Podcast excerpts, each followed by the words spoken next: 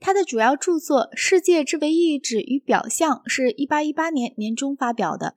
他认为这部书非常重要，竟至于说其中有些段落是圣灵口授给他的。使他万分屈辱的是，这本书完全没有引起人的注意。一八四四年，他促使出版社出了第二版，但是直到若干年后，他才开始得到几分他所渴望的赏识。叔本华的体系是康德体系的一个改制品，然而是这样的改制品所强调的批判中的各点和费希特或黑格尔所强调的完全不同。他们取消了物自体，因而使得认识从形而上学上讲成为基本东西。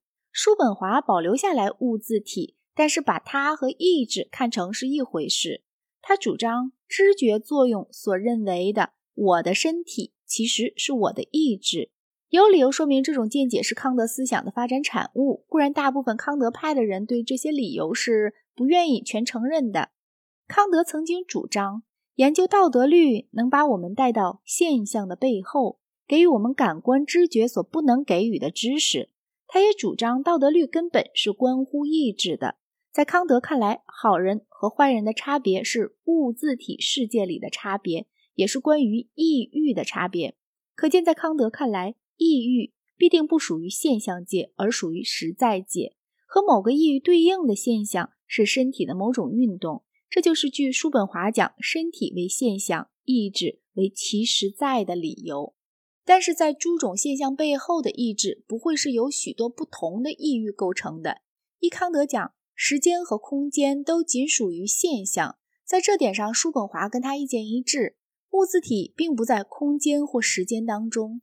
因此，按我的意志是实在的这种意义来说，我的意志不会是富有时日的，也不会是一些单独的意向动作构成的。因为富多用叔本华喜欢的经验哲学说法，即个体化原则的来源正是空间和时间，所以我的意志是一个，而且是无时间性的。不，不仅如此，还应当把它和全宇宙的意志看成是一回事。我的分立性是由我的主观方面的空间、时间知觉器官产生出来的一个错觉。实在者乃是一个庞大的意志，出现在全部自然历程中。有生命的和无生命的自然历程都一样。到此为止，我们也许料想叔本华要把他的宇宙意志和神说成是一个，倡导一种和斯宾诺莎的泛神论学说不相像的泛神论学说。在这种学说里，所谓德性就在于依从神的意志。但是在这里，他的悲观主义导向另一种发展：宇宙意志是邪恶的，意志统统是邪恶的。无论如何，也是我们的全部永无止境的苦难的源泉。苦难是一切生命必不可少的，而且知识没有增长，苦难也随之加深。意志并没有一个假如达到了便会带来满足的固定目的。尽管死亡最后总要战胜，我们仍追求我们的无意的目的，就像我们把肥皂泡尽量吹得久、吹得大。固然，我们完全知道它终归是要破裂的。所谓幸福这种东西是根本没有的，因为愿望不满足惹人痛苦，达到之后只带来烟足。本能驱逼人繁育后代。繁育后代，又生出苦难和死亡的新机缘，这便是性行为和羞耻相连的理由。自杀是无用的。轮回说，即使按本意讲不是真的，也借神话形式传出了真理。这一切都非常悲惨，但是有一条出路，这条出路是在印度发现的。神话中最好的莫过于涅槃神话。叔本华把涅槃解释成寂灭，他承认这神话不合基督教教义，但是。人类古来的智慧并不会被加利利发生的事所代替。苦难的起因是意志强烈，我们越少运用意志，我们越少受苦。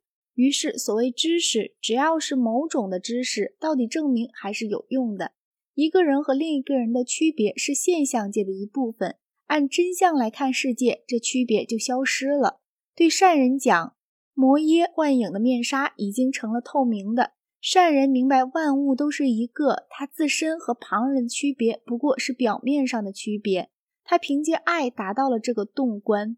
所谓爱，永远是同情心，跟旁人的痛苦有着关联。摩耶的面纱一除下，人便承担起全世界的苦难。在善人对全体的认识明晰了一切抑郁，他的意志离开生命，否定他自己的本性。在他内心中，对他自己的现象性的存在是其一个表现的那种本性，即已认识到充满着悲惨的那个世界的核心内在的本性，升起一种嫌憎。因此，至少关于实践方面，叔本华同禁欲的神秘主义达到了完全一致。艾克哈特和安格鲁斯·季雷鸠斯的著作比新约好。正统基督教信仰中有一些好东西。值得注意的是，圣奥古斯丁和路德为反对庸俗的培拉鸠斯的教义而宣讲的原罪说。但是各福音书里的形而上学缺乏的不成话。他讲佛教是最高的宗教。佛的伦理说。除在可恶的伊斯兰教盛行的地方以外，遍亚洲是传统公认的。善人会实行完全守贞、自愿清贫、斋戒和苦行，在所有的事情上，他会一心克制他的个人意志。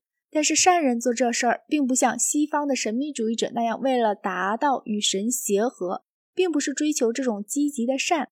所追求的善，彻头彻尾是消极的。我们必须把我们在一切美德与神圣背后所辨认出的美德与神圣的最后标的，即我们谓之如儿童怕黑暗般的那种虚无的阴霾印象驱散。我们甚至不可像印度人那样借神话和无意义的话，例如在划入梵天或佛教徒的涅槃来回避它。我们宁可坦率地承认，在完全废除意志之后残留的东西。对于一切仍旧满怀意志的人来说，确实是空无所有；但是反之，对于意志已经转化而且已经否定他自己的人来讲，这个如此真实的我们的世界，尽管有一个太阳、银河，才是虚无的。这里淡淡的暗示，胜者能看出别人所看不出的某种积极的东西，但是这种东西究竟是什么，在什么地方也没有引指出来。所以，我想这种暗示不过是修辞上的。叔本华讲，世界及其一切现象不过是意志的客观化。随着意志的降服，所有那些现象也废除了。世界所赖以构成的，在客观性所有各阶段上无终了、无休止的那种不断的紧张和努力，在前一渐变中彼此记起的多种多样的形式，意志的全部表现，而且最后。还有此表现的普遍形式、时间和空间，以及其最后的基本形式——主体与客体，一概废除了。没有意志，没有表象，没有世界，在我们面前的确只有虚无。除把这段话的意思解释成圣者的目的是要尽可能接近非存在以外，我们无法做其他解释。而为了某种从未清楚说明的理由，圣者靠自杀是达不到非存在的。为什么圣者比一个永远酣醉的人可取？这就不太容易理解。或许叔本华认为，清醒的时刻势必频繁的不得了了。